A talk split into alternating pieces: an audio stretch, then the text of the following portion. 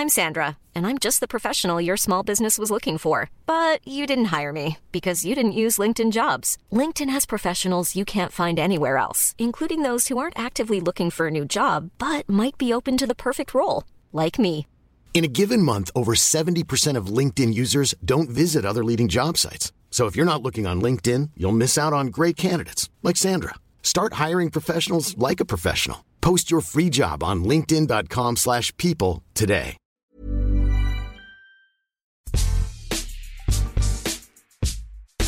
Le crunch, rien que le nom donne envie. France-Angleterre, c'est les Frogs contre les Roast Beef. C'est une rivalité légendaire.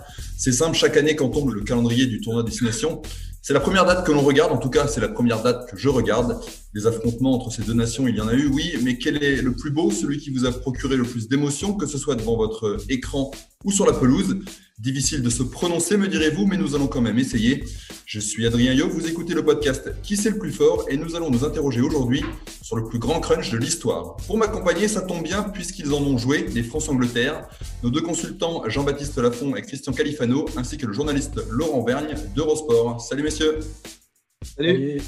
Salut Moi, j'en ai pas joué. hein, je- Tu précises. Ce podcast est à retrouver sur toutes les bonnes plateformes d'écoute. Vous en avez l'habitude maintenant, de Deezer à Spotify, en passant par Acast ou Apple Podcast. N'hésitez pas à nous donner 5 étoiles et à vous abonner. Comme ça, vous recevrez les nouveaux épisodes directement sur votre smartphone.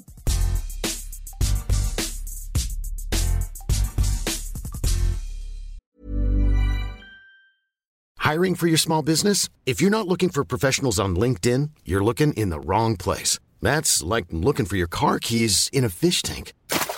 LinkedIn helps you hire professionals you can't find anywhere else, even those who aren't actively searching for a new job but might be open to the perfect role. In a given month, over 70% of LinkedIn users don't even visit other leading job sites. So start looking in the right place. With LinkedIn, you can hire professionals like a professional. Post your free job on linkedin.com/people slash people today.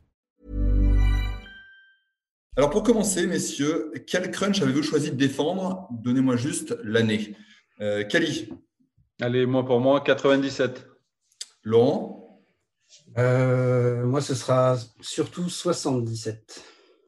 et JB tu, vas- tu vas me dire que j'ai l'esprit de contradiction, mais j'ai pas de pas de choix spécial parce que j'ai pas envie de parler d'un crunch où j'ai joué.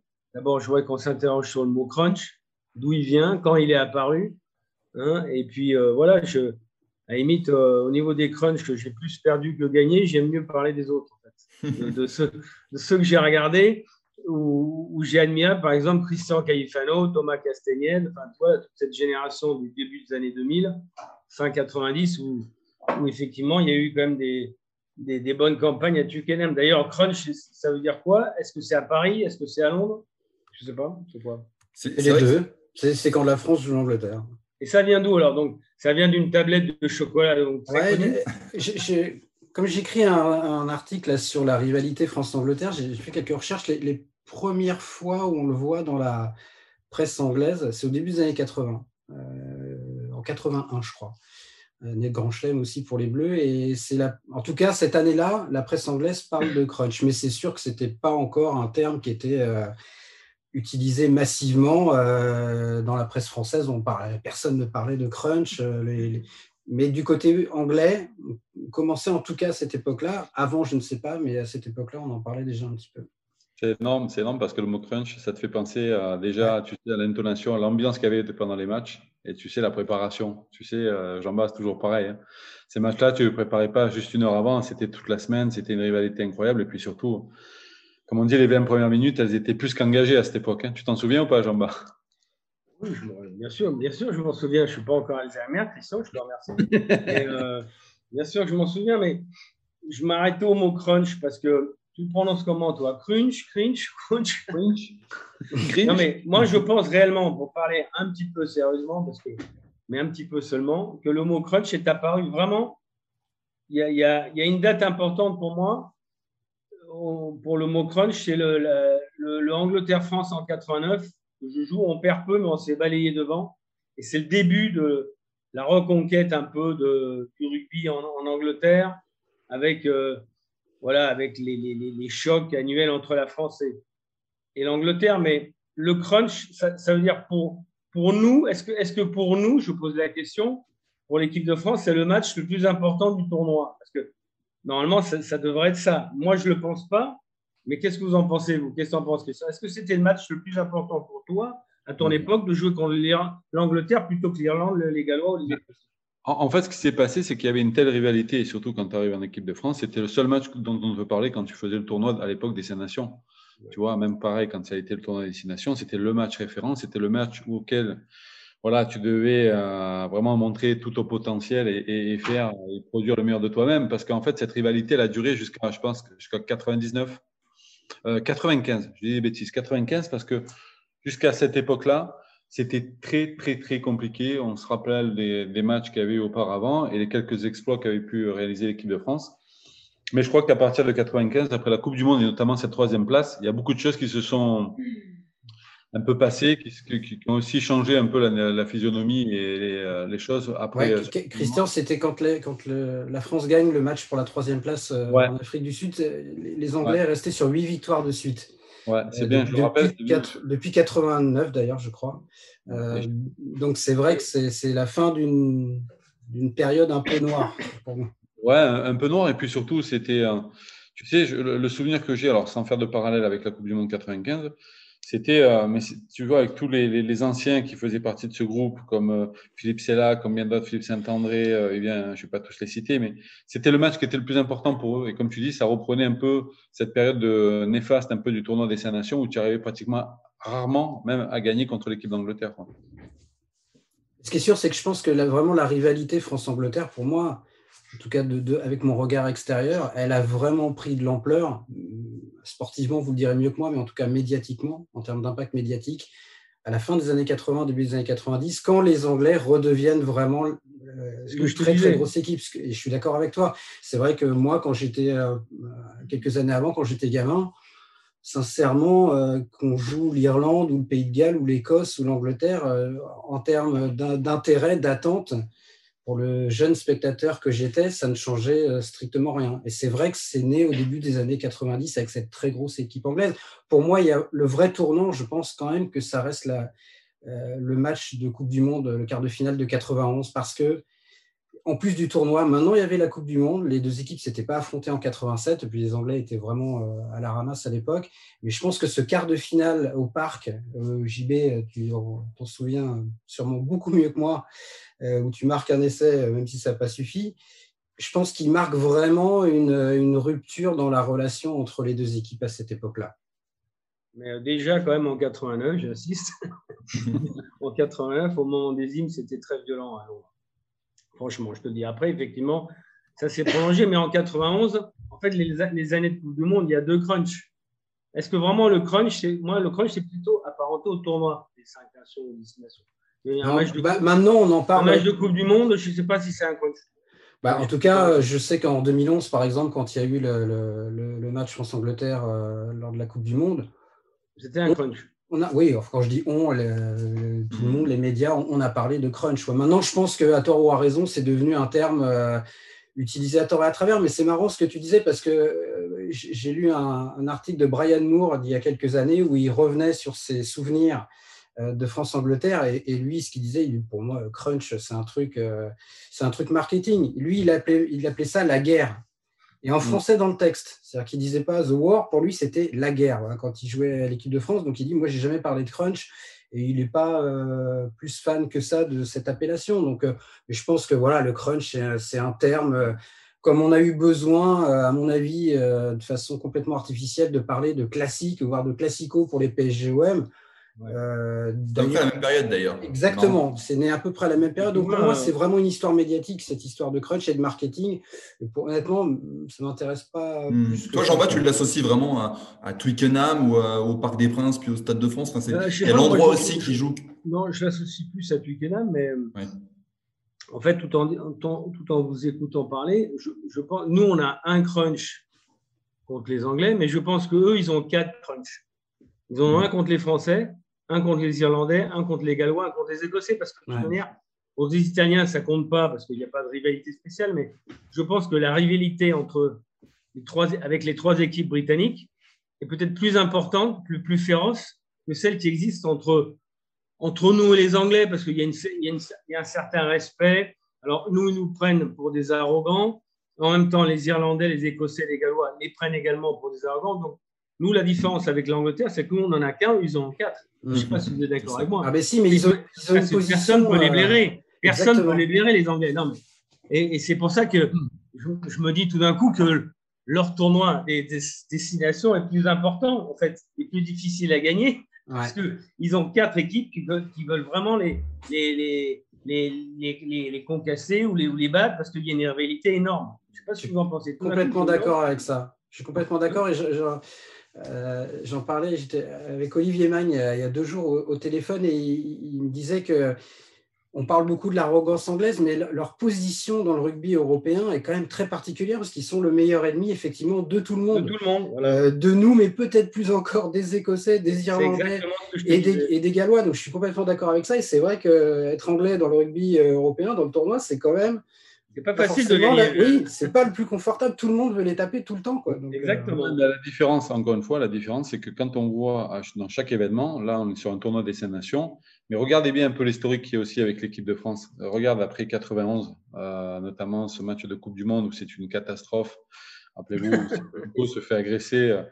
Euh, c'était, c'était, c'était dur. Hein, Christian, le match l'année d'après en 92, c'est encore pire qu'une catastrophe. Exactement, j'allais en venir. C'est pour ça, tu as anticipé. Bravo, euh, Jean-Baptiste. Parle de 91 déjà. Parle de 91 de ce match. Non, mais 91, on se rappelle ce match contre l'Angleterre, qui était, euh, comme le disait Jean-Baptiste, les prémices de ce qui allait se passer en 92. Moi, comme je dis, c'est encore une fois, l'Angleterre joue l'Écosse, va jouer le Pays de Galles. C'est une rivalité, on le sait, anglo-saxonne. Mais encore une fois, nous, ça reste quand même quelque chose de particulier. Encore une fois, c'est sur, on le sait, sur des événements comme la Coupe du Monde, on est capable d'avoir une rivalité. Et ça va être, comme nous disait, ça peut être par rapport à l'arrogance. Moi, je m'en rappelle, euh, le, premier truc qu'on s'est dit quand on a, on a gagné contre eux euh, pour la troisième place de la Coupe du Monde en 95, c'était de dire, on s'était promis un truc, c'était de dire, on veut plus les entendre dire à la fin du match, sorry, good game. Voilà. Tu sais, cette, cette partie, tu sais, arrogante qu'ils avaient et qui, qui, bon, qui n'ont plus heureusement aujourd'hui, était de te serrer la main en fin de match et tu avais pris peut-être 20, 30 points et te regarder dans les yeux et te dire, allez, sorry, good game. C'est genre, tiens, c'est fait, c'est cadeau, c'est comme ça. Mais pour revenir à ce que je disais sur 91, c'est que tu t'aperçois, 92, c'est pareil, c'est la même chose. Et tous ces matchs-là, parce qu'il y a quand même, quand tu, tu parles de Brian Moore, euh, Laurent, il faut le rappeler, c'était un, talonneur qui avait quand même du tempérament, qui était un mec qui cherchait, euh, on va dire, euh, la merde sur tous les quatre coins des terrains, qui a pu faire dégoupiller tout le monde, tous les mecs. À, l'inverse, pourtant, il y a eu dans cette équipe anglaise des mecs extraordinaires. Toi, Jean-Baptiste, tu en parleras. Tu peux parler de Carling. Moi, je peux parler. Moore, il rentrait son col dedans. Ouais. Mais c'était. À ton avis, pourquoi ils rentraient son tu, vois, alors c'était c'était un côté un peu exacerbant qu'ils avaient, hein, tu sais, ou un peu débordant, ce côté un peu, voilà. Mais il y a eu des, des, des, sacrés personnages. Moi, j'ai eu la chance de, de côtoyer euh, Jason Leonard euh, lors de ses premiers matchs, et c'est vrai que c'est un mec extraordinaire. Tu vois, on pouvait se détester pendant 80 minutes, mais après être les meilleurs amis du monde. Mais c'est vrai qu'on a toujours eu une difficulté quand même à passer un cap, tu sais, en disant, ouais, on va. Moi, je, peux raconter une anecdote ou pas? Ah oui, surtout. Ah, je vous raconte une anecdote. Rappelle-toi, Jean-Baptiste, ça, ça fait rigoler. Nous, tu sais, à l'époque, on avait. Euh, on n'avait pas encore Marcoussis, on était à, au, Château Ricard, Et je me souviens à l'époque, les journalistes nous appelaient dans la semaine pour faire des interviews. Il n'y avait pas les conférences de presse comme aujourd'hui, donc c'était assez libre. Et en fait, les gars t'appelaient. Et je me rappelle, en fait, c'était le match était donc un samedi en Angleterre à Twickenham. Et, euh, euh, en fait, euh, le gars qui s'occupait, tu sais, à l'époque, Jean bas du bar au Château Ricard, allait décrocher au téléphone et dit Tiens, il y a un journaliste anglais, c'est pour Philippe Carbonneau. Et là, je lui dis ben, Il n'y a pas de souci, t'inquiète, je vais le chercher. Et en fait, je fais le tour par la cuisine et c'est moi qui réponds directement au journaliste anglais. Et un journaliste anglais avec un très bon français me dit Voilà, Philippe, je voudrais savoir comment tu penses, toi, le France-Angleterre. Tout. Et là, je pars vraiment en sucette. Je dis, écoute-moi, tu vas pas me casser les couilles avec ton France-Angleterre. Écoute-moi, moi, je suis un pitbull. Tu as compris. Moi, je vais arriver en Angleterre. Je, monte en Angleterre. Je vais tout mettre. Je vais mettre tout le monde à l'heure et tout. Écoute-moi. Et pendant un quart d'heure, je raconte tout et n'importe quoi. Et on arrive. Je te promets, on prend le, le shuttle, tu sais, pour arriver à la en Angleterre. Et là, mon pauvre, on sort des panneaux partout de Philippe Carbonneau. I am the pitbull. Je suis un pitbull. Écoute-moi. C'est énorme. C'est énorme parce qu'en plus, on gagne ce match. Oui gagne ce match. Et c'était en 97, exactement. Et euh, au château Clairefontaine, tu te rappelles quand même que les, ceux qui nous servaient au bar étaient en blouse blanche. ouais, c'est vrai. Avec des manches longues et tout. Hein, style euh, la chasse, quoi. la, chasse à court. Hein. C'était quand même assez. en préparation. Pour aller plus loin, Christian, sur ce match de 97, c'est celui que tu avais choisi. En quoi il est spécial pour toi? Tu l'as joué déjà? Ouais. Raconte-nous un peu le, scénario, en quoi ça t'a marqué. Bah, il est spécial parce que parce que c'est le début aussi d'une très belle génération. Il y a des, joueurs qui, arrivent et qui pointent leur bout de leur nez, comme euh, Olivier Main, comme Fabien Pelouse, bien d'autres. Une nouvelle génération qui va durer dans le temps, pas comme nous. Et en fait, c'est rigolo parce qu'on commence ce championnat, on se commence ce, tournoi des, des cinq nations à l'époque, on gagne contre l'Irlande, on gagne quand même 32 à 15, tu vois, donc ça c'est bien. On enchaîne après derrière, euh, toujours pareil, avec une victoire contre le Pays de Galles, euh, qui était à l'époque une grosse, grosse équipe du Pays de Galles. Euh, ça avait été un, match aussi, là aussi, engagé et compliqué. Et puis on fait ce troisième match contre l'Angleterre. Et là, c'est terrible parce que parce qu'on arrive plein de confiance et tout. Et là, on découvre un, un truc même chauffé à blanc. Et, c'est une catastrophe pour nous parce qu'on n'existe pas pendant, je sais pas, je pense 60 minutes. On est vraiment hors course. On, se fait balayer devant, derrière, on prend l'eau et puis, et puis je sais pas ce qui se passe. Peut-être ils ont dû avoir un moment de flottement ou un moment de, je sais pas, le trou, le trou noir comme on dit, et puis, euh, et puis il se passe des trucs incroyables il y avait Abdel Benalizi euh, qui malheureusement se blesse et remplacé par Marc de Rougemont en poste de troisième ligne. On se retourne des trucs comme ça. Et en fait, on prend le match à l'envers et on gagne. On gagne 23-20. Et là, c'est l'explosion de joie parce que tu te dis, on s'en sort bien. On aurait pu prendre 40 points ce jour-là et on gagne quand même à Twickenham. C'est beau. De gagner chez soi, c'est déjà important, mais euh, gagner euh, à Twickenham, ça, ça, reste quelque chose d'incroyable parce que ce stade, est, voilà, il, est vraiment, tu vois, il est à part. C'est un match qui est, rempli d'histoire. C'est un stade, pardon, qui est rempli d'histoire. Mais encore une fois, c'est gagner là-bas, tu as l'impression d'être un peu pseudo, hein, je vous dis ça, un peu, un peu euh, champion du monde, quoi, tu vois. Laurent, tu te rappelles de, ce match aussi? Ouais, très bien, ouais, très bien. Et c'est vrai que je, je crois qu'il y a 20, 26 à 20 minutes de la fin, il me semble. Ouais. Et c'est vrai que ces 20 dernières minutes elles sont complètement improbables. Je crois que c'est Laurent Le Flamand qui met un, premier essai, qui est transformé par euh, Titou La Maison. Et je crois que c'est La Maison qui marque ensuite le deuxième essai, qui transforme lui-même. Et puis derrière, il met une pénalité, je ne sais plus, à 2-3 minutes de la fin. Donc en, en un quart d'heure, c'est un 17-0 quand même. Euh, ce qui n'a pas dû arriver très très souvent de, coller 17-0 euh, aux Anglais en un petit quart d'heure chez eux à Twickenham. Euh, c'est pas, pas commun. Donc, ouais, c'était un souvenir très très fort. Et puis, c'était la première victoire française à Twickenham depuis 10 ans, depuis le, match de 87, qui était le dernier grand chelem français, je pense d'ailleurs. Avec une interception de, de Philippe Sella, ouais, ouais, tout à fait. Donc, c'était un match ouais, important et qui même s'il y avait eu la victoire en Coupe du Monde en 95 qui avait mis fin à la série, c'est vrai qu'aller gagner à Twickenham comme ça dans le tournoi, ça entérinait vraiment la, une sorte de, rééquilibrage des, forces entre, entre les deux équipes, je pense. Et ça, ça reste un, très beau souvenir, surtout que c'était inattendu. Quoi. Laurent, si je peux vite euh, reprendre tes propos sur Titou la maison, il faut se rappeler d'un truc incroyable. Pendant, comme je te dis, c'était une journée vraiment, vraiment différente et vraiment particulière. Il réussit le full house. Est-ce que tu sais, mon cher Jean-Baptiste, ce qui est un full house?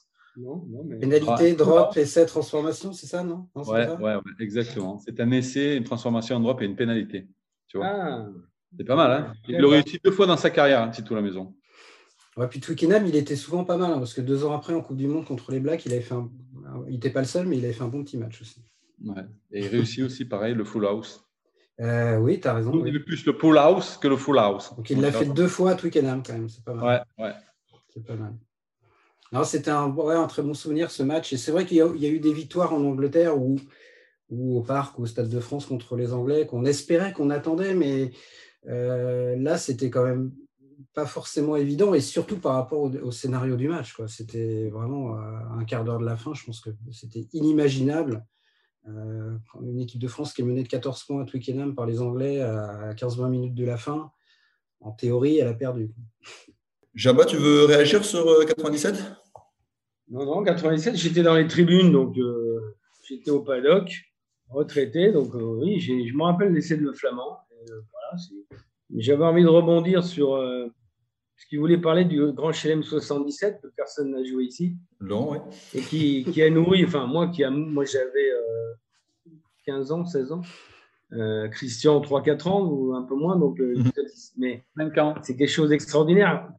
Non mais, non mais Christian, 15 joueurs, ouais. ils jouent 4 matchs. Ça, ne se fera plus jamais. Alors, mhm. mais je sais pas si vous avez revu le match, tu as, dû, le revoir. Euh, ouais, je ne l'ai pas revu là pour l'émission, mais je l'avais revu il y, a, il y, a, quelques années. Avec les, les, les, le public qui envahit le stade à la fin du match. Les commentaires, enfin, puis le, le, buteur anglais qui, qui, manque pas mal de pénalités, je crois. Ouais, six pénalités, c'est incroyable. Donc, pour, juste pour euh, remettre le contexte, l'équipe de France va gagner ce match 4-3 parce que l'essai vaut 4 points. Voilà, voilà.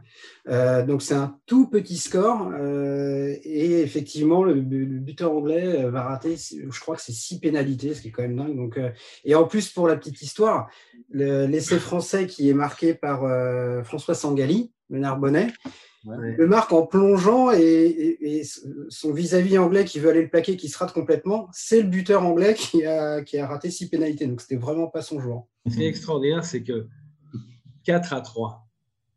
Ouais, c'est ça qui est génial. scores qu'on ne voit plus aujourd'hui. On a, on a, fait un grand match. 4 à 3. C'est un match de foot. c'est le compte, enfin, plus que le match en lui-même, honnêtement, je ne sais pas si j'inviterais euh, les gens à revoir euh, le match en intégralité, mais d'abord, pour moi, c'est une équipe mythique euh, et qui m'a fait aimer le rugby a posteriori, parce que moi, j'avais deux ans, donc j'ai pas vu le match, mais je l'ai revu après en cassette, en VHS, quand j'avais, je sais pas, 8-9 ans, un truc comme ça, et c'est donc un match que j'avais pas vécu en direct, mais en le voyant, c'est un match qui m'a fait aimer le rugby quand même. Laurent, c'est là où tu t'aperçois parce que ce grand chelem, le, jeu n'est pas exceptionnel, sauf peut-être un, essai exceptionnel de, de Harris, je crois, au, parc contre le Pays de Galles, avec une sautée de Jacques Fourreau à l'envers, un truc de fou. Mais ce qui est drôle, c'est que ça a gagné, quoi. Et quand ça gagne, c'est toujours un bon souvenir. Quand tu es enfant, ça te donne envie. Alors que le mmh. jeu a toujours été critiqué, je dirais même assassiné au cours de cette campagne 77, tu es d'accord avec moi? Ouais, ouais. Je rappelle quand même le les, journalistes, Jacques Fourou, euh, euh, c'est un truc de fou. C'est jamais autant une équipe a été autant critiquée dans sa manière de jouer. Romeux, fou avec une passe de maçon, euh, les gros élans devant. Je veux dire, un jeu dans l'hyper restrictif. Et, pourtant, et pourtant, ça fait rêver des générations, enfin des, pas des générations, mais une génération de, jeunes joueurs dont je faisais partie. Ça n'a pas été le seul terreau de ma passion pour le rugby, parce que je préférerais parler de, du Bayonne des années 80, de Jean-Pierre Bastia qui marque en 73 en demi-finale contre Désier. Mon, mon père avait ouvert, une, avait ouvert, une, bouteille de champagne après le match. je pense à Bastia parce qu'il est parti il n'y a, a, pas si longtemps. Mm. Mais, mais, ce grand CHM 77 avec Jean-Pierre casque d'or, voilà, qui a été en plus après mon premier capitaine en 83, mais mon, la seule fois où j'étais capitaine, enfin où il était capitaine parce que j'étais blessé après, il a, il a fait un discours fabuleux le soir. Parce que Jean-Pierre était un, au niveau des discours, on peut parler des discours, j'en ai parlé l'autre jour lors de ma vidéo, mais c'est vrai que les Anglais ont toujours été meilleurs que nous au niveau des capitaines. Je ne sais pas ce que tu en penses, Christian, mais ils ont toujours été meilleurs que nous. Je ne sais pas pourquoi. Ils faisaient marrer les gens. Quoi. Ouais, ouais. Non, mais après, pour revenir, si je peux, moi aussi, cette partie de 77, ce qui a marqué, c'est surtout l'histoire. L'histoire, euh, c'était une, une, histoire entre hommes, quoi. Tu vois, c'était 15 mecs qui commencent du début jusqu'à la fin. Et puis, euh, puis tu dis, euh, ce match gagné contre l'Angleterre, bon, c'est avec le score, tu sais, c'est toujours pareil. Quand tu gagnes une finale, on ne retient pas forcément le score, mais surtout la, la victoire. Oui, en général, un grand match, c'est quand même 38, 28. Euh, c'est pas 4-3. Mais tu sais, 4 à 3, quoi. Ouais, il nous est arrivé, nous, avec le Stade Toulousain, de faire une finale aussi contre Bourgoin, 9-6. Euh, on n'a pas eu le vent de, de, la fédération à ce niveau-là. Mais, euh, mais moi, ce qui m'a marqué, c'est quand tu en parles, surtout avec les anciens. Moi, j'ai eu la chance de faire une un très belle interview avec Jean-Pierre Rive. Quand il t'en parle, il a encore les larmes aux yeux mm. parce qu'il te dit personne ne croyait en nous, on était là. Et puis, c'était histoire d'homme, c'est ce qui a, ce qui a fait la beauté aussi de ce, parcours-là. Quand tu disais euh, tout à l'heure aussi, euh, moi je me rappelle de, cet essai euh, de Bastia, c'est incroyable quand il prend, tu sais, ce ballon plein champ, plein badin et il fait 40 mètres tout seul, c'est extraordinaire. En Irlande, en Irlande. En Irlande, et, c'est même le dernier match, et il gagne 15-6. C'est énorme, c'est énorme. tu vois, 77, je ne sais pas si, si vous êtes d'accord avec moi, c'est une, des rares équipes dont on se rappelle à peu près pratiquement la composition. C'est énorme. Ouais, parce que. On est d'accord. Palmier, ouais. Bernon, Paco, Cholet, Papa en bord, euh, Rive, Bastia. Euh, Bastia. C'est rare, quoi. C'est rare 40 ans après. Ouais. Alors, et puis il y, a des personnages qui sonnent comme, enfin, comme des noms mythiques, moi, pour des gens de ma génération. Voilà, on parle le Gaulois, en 10, c'est à peu près 30 euh, coups de pompe par match. non, pas, une, a, pas a... Vaut mieux ou Aguirre? Jean-Michel Aguirre ou vaut mieux? Et Romeu, je crois. Romeu. Pas, une, pas une touche manquée. Il recevait des, des, des, des, des pizzas de Jacques, la passe en lobe. Tu te rappelles la passe qui avait été critiquée, quoi? La passe lobée dans, comme ça en banane. Qui laisse le temps aux défenses de monter. Qui laisse le temps aux défenses de monter. Non, non, mais c'est fou. Après, il y, y, a Bertrand Sangali, c'est ça? Bertrand Sangali. Ouais, exactement. Aguirre, à l'arrière. Aguirre à l'arrière. Ouais. Voilà, c'est quand même une équipe exceptionnelle. Quoi. Et c'est la seule fois donc une équipe a gagné le tournoi avec les 15 mêmes joueurs, ce qui n'arrivera évidemment plus jamais. Hein. Aujourd'hui, ça n'arrivera plus. Et il y a deux. Ouais, il y a une anecdote qui est géniale à propos de ce tournoi. Alors, c'est pas le match en Angleterre, c'est le match en Irlande.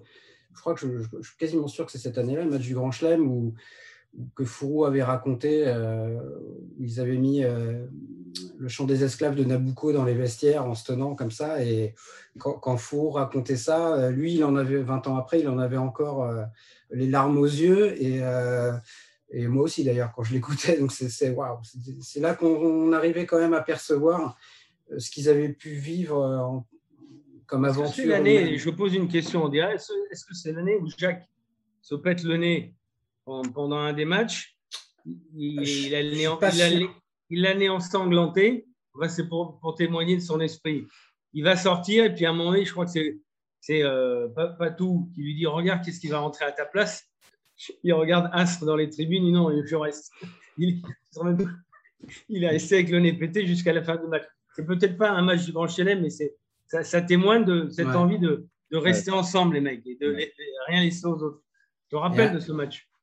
Et un dernier mot sur le 77, moi si je l'ai choisi aussi, c'est parce qu'on a parlé tout à l'heure de, de la façon dont médiatiquement ça avait pris de l'ampleur les France-Angleterre à la fin des années 80, début des années 90. Mais ce match-là de 77, il y a eu une campagne de presse hallucinante contre l'équipe de France. Ouais, C'était oui. une époque où l'équipe de France n'avait pas forcément une super réputation en Angleterre. On était considérés comme des joueurs violents. Et euh, voilà, les Palmiers, les, les les, les, Bastia, il y avait eu le fameux 7 date Bastia en une de je ne sais plus quel journal, descendait ce Bastia. Enfin, même aujourd'hui, je ne pense pas qu'on imagine ça en une d'un quotidien anglais euh, le jour d'un Angleterre-France à Twickenham euh, descendait tel joueur. Donc ça avait été très très virulent. Ils avaient été surnommés la horde sauvage, euh, les Français cette année-là par les Anglais. Je, je, oui. voilà. C'est aussi ça qui, qui rend ce, ce, match euh, dans son contexte et, et, cette victoire particulière. C'est une des premières années, peut-être sinon, sinon, pas la première, où au lieu de rester pendant les hymnes à 10 mètres les uns des autres, Jacques Faux avait, avait créé le, le rond, le cercle. Ouais. Je me rappelle. Parce qu'à l'époque, dans les années 60-70, les mecs s'échauffaient, et puis tout d'un coup, il y avait les hymnes, crac, tu arrêté, donc il faut avoir un coéquipier à 50 mètres, toi. et les mecs, les mecs restaient comme ça. Et je crois que c'est l'année où Jacques ouais, ouais, le cercle avec 1m55 au milieu de, des, des, dinosaures. Tu te rappelles, les, les, les mammouths. Après, il y a eu les grenoblois, mais c'était le début des packs des mammouths, des mammouths français. Le deuxième, euh, deuxième grand chelem euh, de l'équipe de France, après celui de 68, 77, il y en aurait eu d'autres évidemment derrière. Euh, J'ai l'impression quand même que les crunchs d'anthologie, il faut que ce soit lié à un grand chelem. Par exemple, pas forcément, ou un grand match de Coupe du Monde, mais gagner un crunch au milieu d'un tournoi raté, ça n'a pas la même saveur.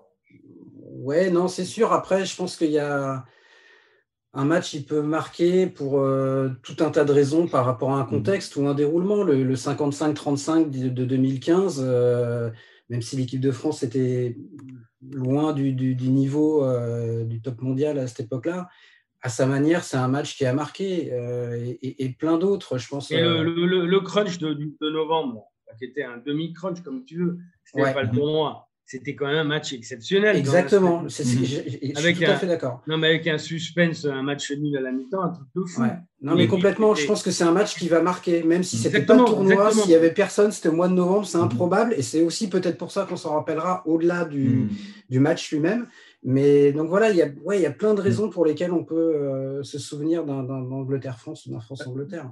Laurent, est-ce qu'on n'a pas le sentiment aussi que ces matchs France-Angleterre, ça te donne un peu aussi le baromètre par rapport à tes équipes? Tu vois ce que je veux dire? C'est en gros, en gros, tu arrives quand tu n'es pas bien, tu sais, quand ça fait 2-3 ans que tu te cherches un petit peu. Tu vois, quand tu gagnes contre les Anglais, c'est le truc qui te booste aussi, qui te, qui te entre guillemets, euh, te met, te met un peu plus de, de, de côté positif pour la suite, parce qu'il y a tellement, tu vois, il y a eu des périodes où, comme je te dis, on a été quand même assez conquérant et assez fort dans, ces matchs-là, notamment pendant les, phases de tournoi. Et après, tu as eu des moments de disette, tu vois ce que je veux dire? Et ces matchs-là, c'était ces matchs qui te permettent de te, jauger, te juger aussi euh, sur voilà, où tu en étais. Tu vois, genre, tu pouvais perdre à la maison contre l'Écosse, mais si tu allais gagner un peu quand même, ça t'est facile cette, cette, déconvenue, tu vois, c'est un peu Oui, je pense que ça, vous le savez mieux que moi, mais dans la vie d'un groupe, je pense que aller gagner en Angleterre, battre les Anglais euh, euh, chez soi, ou je me souviens en 2004, notamment quand ils sont champions du monde, euh, on les bat au Stade de France dans le tournoi suivant. Ouais, je pense que c'est des matchs qui comptent dans la vie d'un groupe quand même, ça. Tu parlais tout à l'heure d'une incroyable remontée en 97. En 2005 aussi, il y a une belle remontée. Euh, ah les Français qui gagnent d'un point avec Yashvili. Les, la France qui gagne d'un point, ils sont, ils sont menés 17-6 à Twickenham et ils finissent par gagner 17-18. Euh, au retour des vestiaires, les Français ne concèdent plus un seul point. Yashvili qui marque quatre pénalités. Ça, c'est aussi, des, aussi un grand moment aussi, ça. Ah oui, c'était un grand moment. Après, le, drame, entre guillemets, de cette génération, c'est qu'elle a signé des victoires vraiment marquantes contre l'Angleterre. Malheureusement, il y a eu euh, deux demi-finales de Coupe du Monde euh, en 2003 et en 2007 qui, je pense, pèsent quand même très lourd sur le destin de, cette, ouais, de cette génération-là. Surtout celle de 2007, parce que 2003, les Anglais étaient vraiment au, sommet. Il, y avait rien 2007, c'est le, rebond. Oui. Après les All Blacks.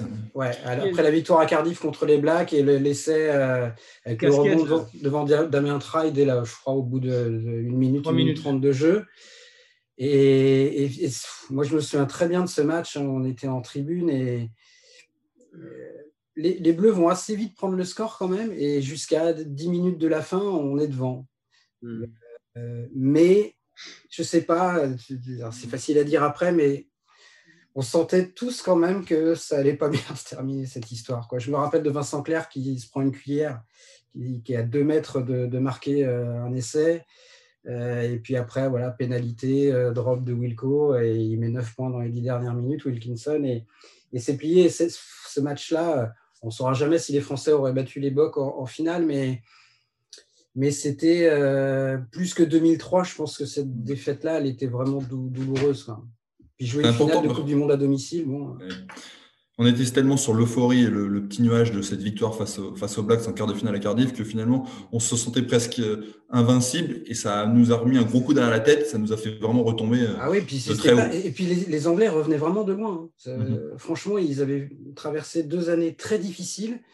Euh, on les avait battus deux fois en match de préparation, à Marseille et je crois à Twickenham dans l'autre match. Et de toute façon, cette demi-finale France-Angleterre, c'était vraiment improbable, hein, parce que euh, les Anglais battent quand même l'Australie en quart, il hein, faut se souvenir. Donc euh, la victoire de l'Angleterre contre l'Australie et celle de la France contre les Blacks, c'était euh, c'était improbable. Mais je me souviens que l'équipe avait titré tellement français après la victoire à Cardiff contre la Nouvelle-Zélande et après, ils avaient titré tellement anglais après la victoire anglaise euh, au Stade de France contre, euh, contre les Bleus. Et les deux étaient assez bien vus, je trouvais. Mhm. Ouais, c'est sûrement une des. Le, fameux, relâchement. Ouais, je ne sais pas si c'est du relâchement. Je, enfin, j'en sais rien. Je ne sais pas. Si, je pense que c'était.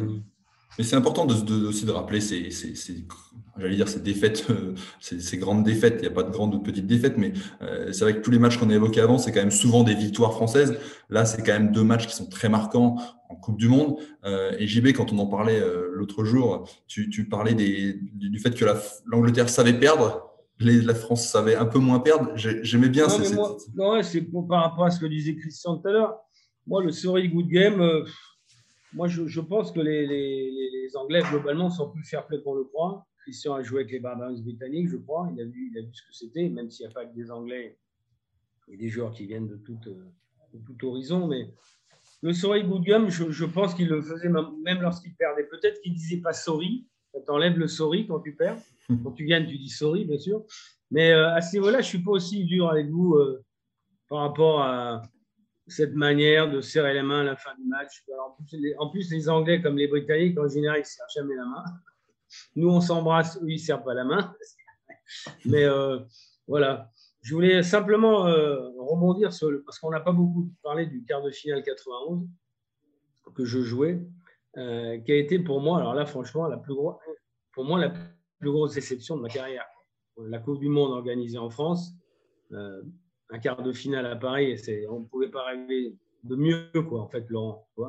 Et effectivement, on tombe sur une équipe d'Angleterre qu'on sentait euh, bouger depuis une année ou deux, depuis 89. Mais quand même, moi, je me rappelle toujours une mêlée où j'étais, euh, à côté de la mêlée, bien sûr, et je voyais les modes de terre du, troisième mine français exploser. Quoi. En face, il y avait Hackford Doulé, mmh. c'est-à-dire deux, tracteurs monstrueux, Skinner, Winterbottom et, euh, Tig, je crois, Tig. Ah, il, y avait, il y avait vraiment un gros paquet d'avant. Et, pour nous, pour moi, c'était la, la, plus mauvaise soirée de ma vie parce que Daniel Dubourga s'était engueulé, je crois, avec l'arbitre. enfin, il y a eu une embrouille à la fin du match. Après le match, oui. Et ça a été, voilà, voilà on, peut parler des, des, grands. Je parle des croches, mais là, c'est un, un, mauvais souvenir, mais c'est important de, voilà, que, que je me, je me libère un peu, que ça me fait moins mal de parler devant vous. T'es en thérapie. Es en thérapie. Non, mais ça a été catastrophique parce que, mais en même temps, il y avait, je, je, je, soupçonne la fédération à l'époque d'avoir organisé une, une, poule de, de 4, une poule de 3 euh, un, peu, un peu trop facile avant, avant ce quart de finale, puisqu'on avait le Canada, la Roumanie et les Fidji dans la, dans, dans, la poule. Donc, ça a été relativement facile. Et on est tombé tout d'un coup sur, on est passé d'un petit col de troisième catégorie du, du Tour de France à l'Everest tout d'un coup. Mmh. Et, et on était tellement content d'être en quart de finale. Enfin, je me rappelle toujours qu'on avait fait ce match contre le Canada. Et je me demande, quand j'en parle d'ailleurs de, ce match contre le Canada, on a fait une telle soirée dans un, bar qui s'appelle le Saint-Barth à Agen. Je ne sais pas si tu connais ce bar. C'était, je pense que c'est là où on perd le quart de finale. Parce qu'on avait tellement envie de se, faire se défoncer parce qu'après, on s'est retrouvé lundi au samedi deuxième, deuxième lame, avec un téléphone. Il fallait des pièces de, 1 franc à l'époque. Un téléphone, une télé, rien. Et on est resté une semaine à Clairefontaine. Donc, il y a eu d'abord la première soirée au Saint-Barth à Agen. C'était n'importe quoi. Et là, la semaine où vraiment on s'est fait chier. Et donc, on est, passé de, tout d'un coup d'une vie euh, assez monacale, facile, tranquille, un petit train-train, la croisière pour se qualifier, à effectivement un choc où on s'attendait pas, on ne s'attendait pas à une, une, opposition aussi importante. Même mm. si, même si on peut gagner, même s'il y a cette dernière action où le ballon sort avec, avec Serge, on est à, il y a un 2 contre 1 et l'arbitre siffle parce que Ondars, ce, ce, connard, il plonge, il plonge dans, il plonge, il plonge dans. Le ballon, le ballon est sorti depuis, deux minutes, tu vois ce que je veux dire. Donc là, je suis, là, je suis fou. Là, je suis fou, mais c'est pas grave, le match se termine. Mais on peut encore gagner ce match, même si on ne le mérite pas. Terminé, je ne parlerai plus de ce match. J'ai fait mon, mon BABA, voilà, vous êtes mes, mes, mes, psychiatres. sur le divan, j'avais besoin de parler. C'est beau, Jean-Baptiste. La France qui, qui perd 19-10. Hein, je... ouais, 19-9. Ouais, c'est 19-10. 19-10, mais c'est vrai que c'était très serré. Il marque, euh, il marque, je crois, deux pénalités dans les dernières. Non, à la fin, à la fin, il, y a, il y a longtemps eu 13-10, il me semble. Ouais, ouais, mais a, cette, cette dernière action, je l'ai j'ai encore là. Par contre, je vais vous poser une question. Est-ce que vous savez que la première fois où la, la, France a fait match nul à Twickenham En quelle année Celui qui me répond, je lui offre. Euh, en quelle année Une bouteille d'un bon pommel. Alors, je connais l'année de la première victoire française à Twickenham, mais pas. L'année du premier match nul, à défaut de la victoire, parce que la victoire, c'était 58. Après, hein 51, la, la, victoire. 58. Le premier match nul à Twickenham. 58. Non. je vais vous le dire janvier 1922. À l'aile droite, à l'aile droite, il y avait un certain monsieur qui s'appelait André Lafont, mon grand-père. Voilà. La première fois, il y a eu match nul à Twickenham. Et en face, il y avait un mec qui s'appelait Love, un peu comme le, le, le molosse irlandais qu'on a vu l'autre jour. Ouais. On, on, se partout pour info. Ouais, Laurent, ouais, ouais, ouais, je connais mes stats. C'est beau ça, c'est beau. c'est beau, c'est beau. Et juste euh, pour euh, reparler du, du, du, fameux Sorry Good Game, là, Will Carling, lui, c'est toujours, alors, je ne sais pas s'il était sincère ou pas, hein, mais défendu effectivement de tout. Lui, pour lui, il disait que c'était une marque de respect quand il disait ça. Et, et, lui, euh, et Brian Moore ont tous les deux dit que ce qu'ils ne disaient pas à l'époque, c'est qu'ils avaient une trouille bleue de jouer l'équipe de France. Ils avaient vraiment peur. Il y avait beaucoup de respect de leur côté et même de la peur.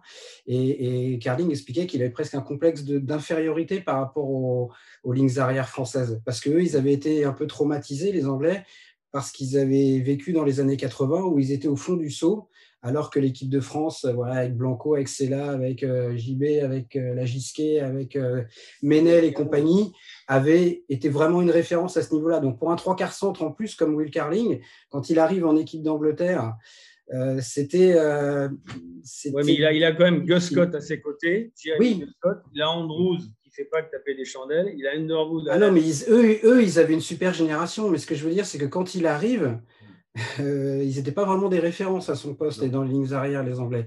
Et la crainte qu'il avait et l'admiration qu'il avait pour le jeu français, elle était née de ce que lui, il avait vu en grandissant, en arrivant dans, le rugby euh, euh, dans les années 80. Une question, parce qu'on était au stade des confidences, parce que c'est vrai que depuis tout à l'heure, on s'est fait un peu mousser, on s'est briller en disant oui, nous les crunch, on les a gagnés, un truc non, non, on parle des défaites aussi. Moi, Mais justement, c'est bien parce que tu nous as fait une belle confidence. Moi, je vais aussi. Euh, moi, je me rappelle, Laurent, ça va te rappeler peut-être un truc aussi, l'ouverture du Stade de France pour le tournoi des Cinq Nations. Tu t'en souviens contre qui c'était ou pas? L'ouverture du Stade de France? Ouais, le premier match. France-Espagne. 90, euh, en rugby, 98 donc c'est et, après pour le rugby? Ben, C'est en 98 non le premier match du tournoi. Tu te rappelles le premier match contre, contre qui c'était? Non. L'Angleterre. Angleterre. L'Angleterre. Mais ce n'était pas une défaite, si Ouais, exactement. ce qui s'est passé est catastrophique. Catastrophique. Si on doit raconter tous les, tous les petits. Raconte-nous, euh, raconte-nous. Allez, je vous raconte. En fait, on avait tellement préparé ce match en disant voilà, on veut faire, c'était notre premier match du tournoi pour, euh, pour le Stade de France. Et on s'était promis plein de trucs toute la semaine en disant on va les, on va les décapsuler, on va les, les passer à la machine à, laver, on va les, les salader, comme disaient certains joueurs. En fait, je me rappelle cette, euh, tu sais, comme, comme à l'époque, tu sais, ce, ce, long couloir qui a mené, tu sais, au couloir central pour pouvoir rentrer sur le terrain. Et là, je me rappelle, en fait, les deux équipes, on se retrouve côte à côte. Et j'ai honte, j'ai honte aujourd'hui de raconter tout ce qui s'est passé parce que c'est presque, on aurait dit des animaux, quoi. Tu vois, tu, tu, te dis, les Anglais, mais ils avaient une telle distance par rapport à nous. Et je m'en souviens, tout ce qui, tout ce qui s'était passé juste en avant-match, quoi. Et je peux vous dire un truc, c'est qu'ils nous l'ont fait payer juste après parce qu'ils euh, ont gagné ce, ce match-là. Et on perd contre les Anglais.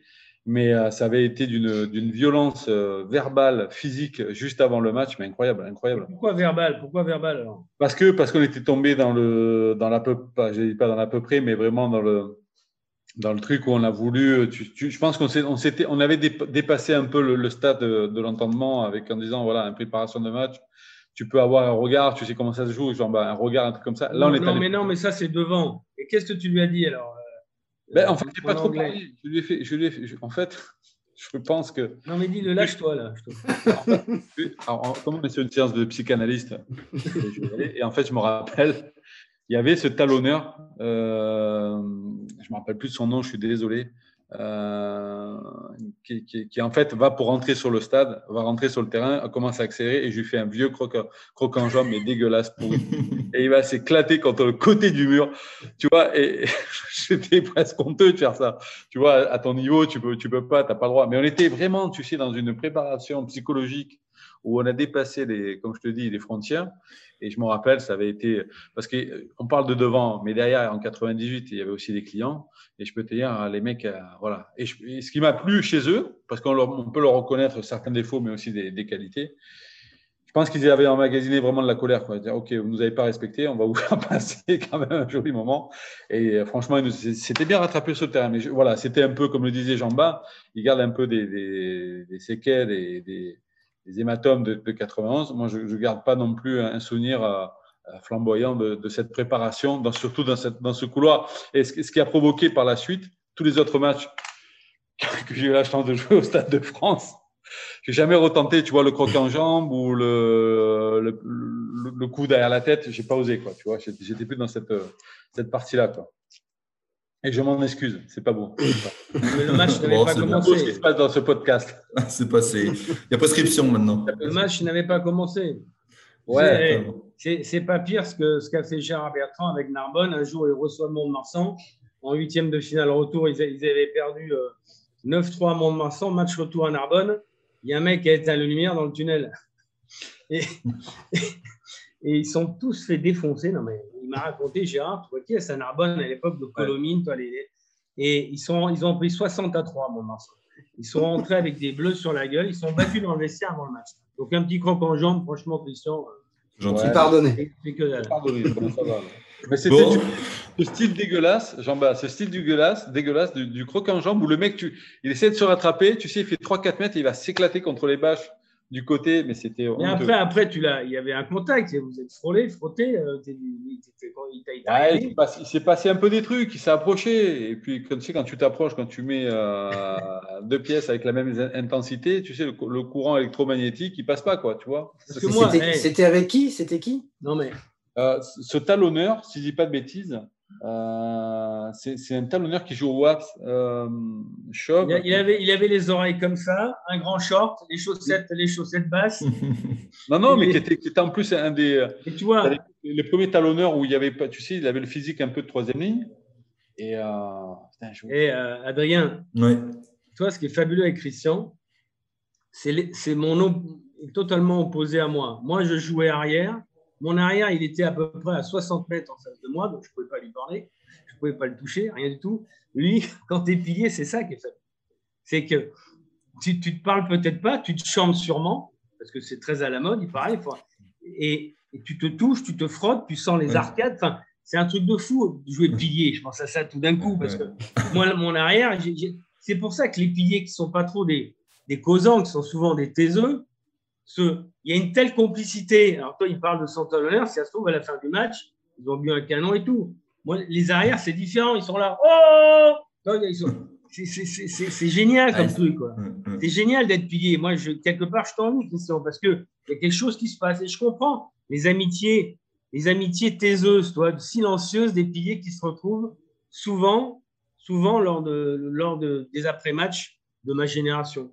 On- à la limite, je ne me retrouve pas autant. Je n'ai pas autant de complicité avec les arrières contre qui j'ai joué. Mm. Voilà, petite parenthèse fermée. Bien. Rien à voir avec les Mais, mais le gros problème de Jean-Bas, on le sait, toute sa carrière. Bah, c'est- Christian, écoute, tu retrouveras euh, ton ami et vous irez boire un verre ensemble.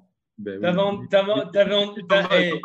T'avais envie de dire que j'adore les gros. Hein Non, non, mais tu tu sais quoi? Il faut- Tu sais, c'est une. euh, Jean-Bas fait partie d'une caste de trois quarts euh, où ils n'étaient pas nombreux. Peut-être si on doit les compter sur, euh, on peut les compter sur, euh, sur le doigt d'une main. C'était ces mecs-là qui aimaient plus traîner avec les gros qu'avec euh, sa race, tu vois, de trois quarts.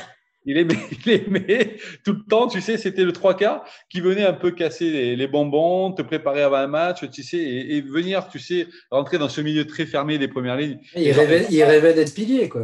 Non, pas d'être pilier, mais, mais j'avais besoin de. Voilà, je me sentais en sécurité le soir. Quoi. Puis, de temps en temps, il fallait leur donner un petit sucuk, les faire croquer, leur présenter une nana, les offrir, leur, leur offrir deux, trois bières. Toi. J'aimais, j'aimais, j'aime cette, cette amitié virile entre les hommes, toi. cette promiscuité. voilà, plus qu'avec des, des demi-mêlés coquins, malins, fourbes, tordus, des ailiers qui pensent qu'à leur gueule, égoïstes, toi.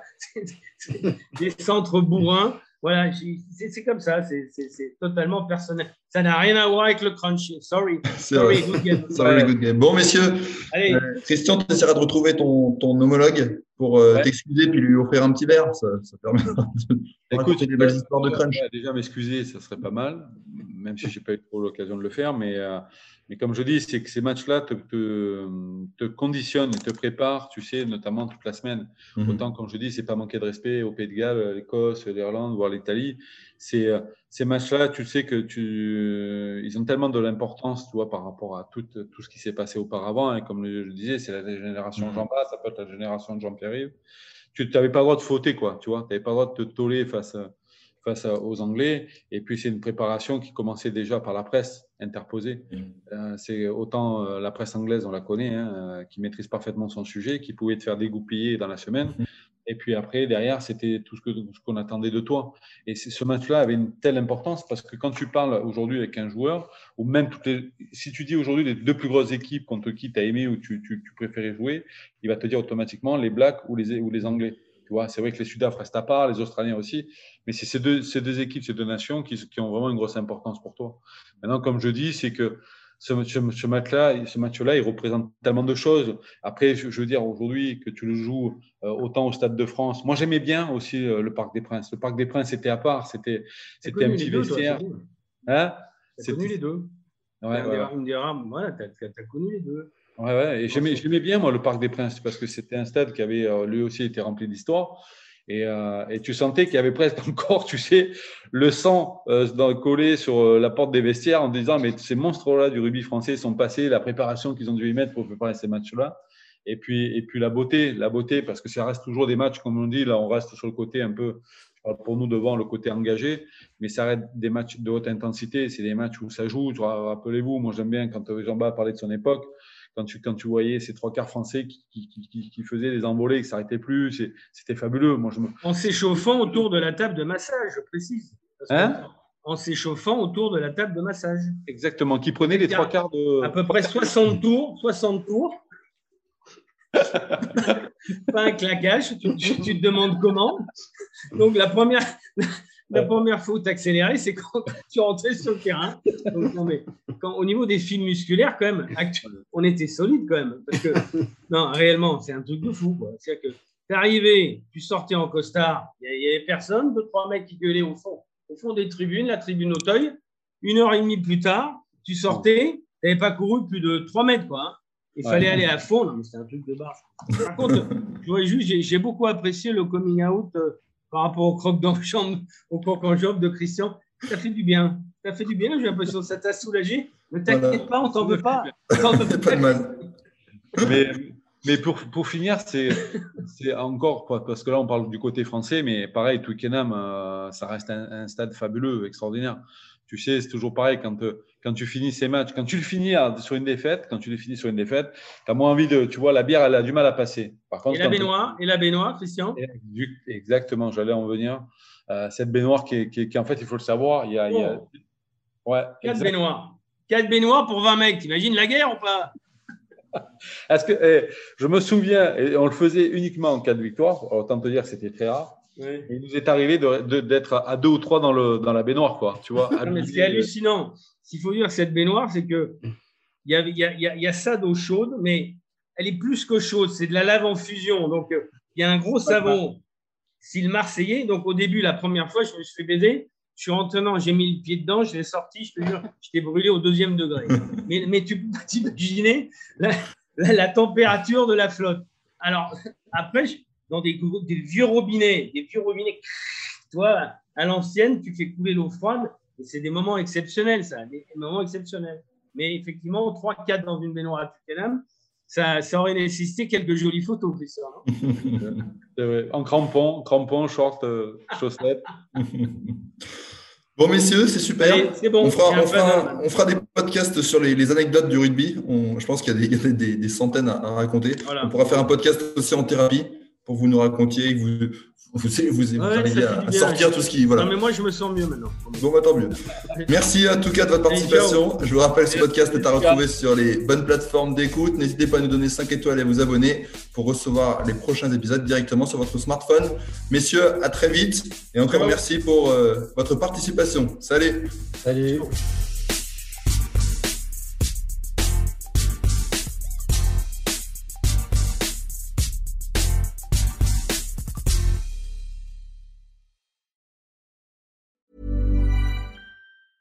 Hey, it's Danny Pellegrino from Everything Iconic. Ready to upgrade your style game without blowing your budget? Check out Quince. They've got all the good stuff shirts and polos, activewear, and fine leather goods, all at 50 to 80% less than other high end brands. And the best part? They're all about safe, ethical, and responsible manufacturing. Get that luxury vibe without the luxury price tag. Hit up quince.com slash upgrade for free shipping and 365 day returns on your next order. That's quince.com slash upgrade.